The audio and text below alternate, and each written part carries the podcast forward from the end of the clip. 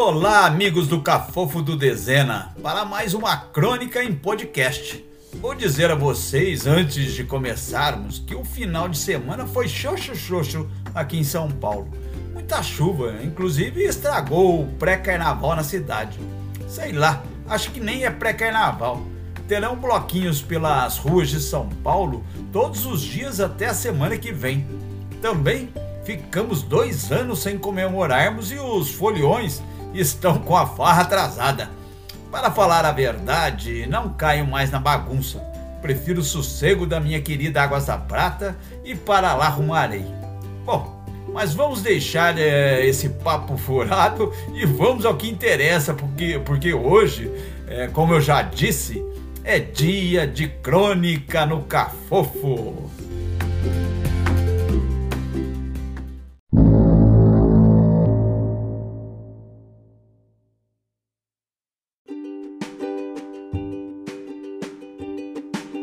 Crônica Viva Coxinha e Risole, São Paulo, 12 de fevereiro de 2023.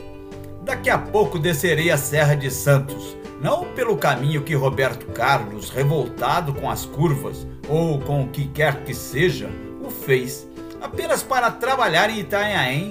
Vou pelos túneis intermináveis da Imigrantes e saiba o rei, temos de pagar R$ 33,20 se quisermos ver o mar.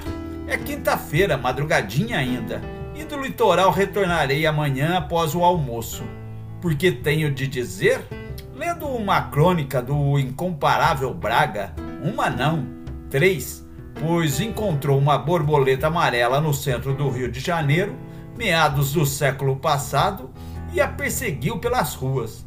O fato lhe rendeu uma tríade para o jornal.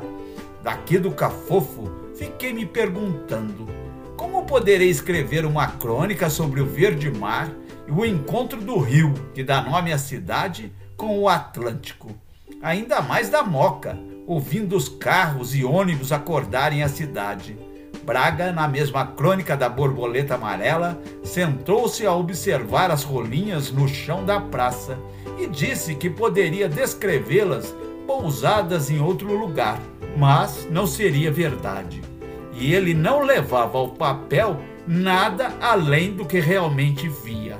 Ora, então eu vou a Itanhaém. Se posso ver o mar e a cidade, por que não deixar o resto da crônica para quando lá chegar? Assim fica. Paro a narrativa e continuo a noite da pousada Elegância.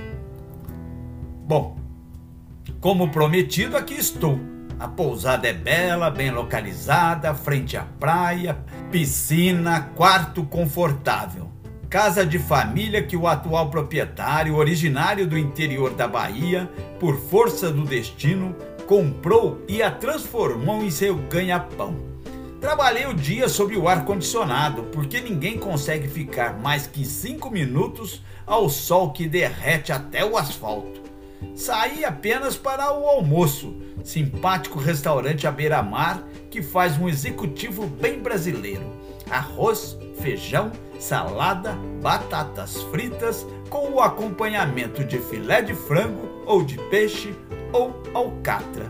Outras vezes aí saciei minha fome, mas desta as meninas, duas para ser exato, corriam a acudir às mesas, cobrar no caixa e, brincadeira minha, preparar tudo na cozinha. E não, não davam conta. À tardinha, com nuvens cobrindo o que restava do sol, fui para a minha corrida, caminhada de 10 quilômetros. Fiz sete, dei-me por satisfeito. A piscina me aguardava. Da cachoeira, liguei para a Luciane, porque a piscina, além de bela, frente ao mar, tem uma ruidosa cachoeira, só para ela ficar com inveja. Convido, mas vive arrumando desculpas. Amanhã, logo após o almoço, retorno a São Paulo.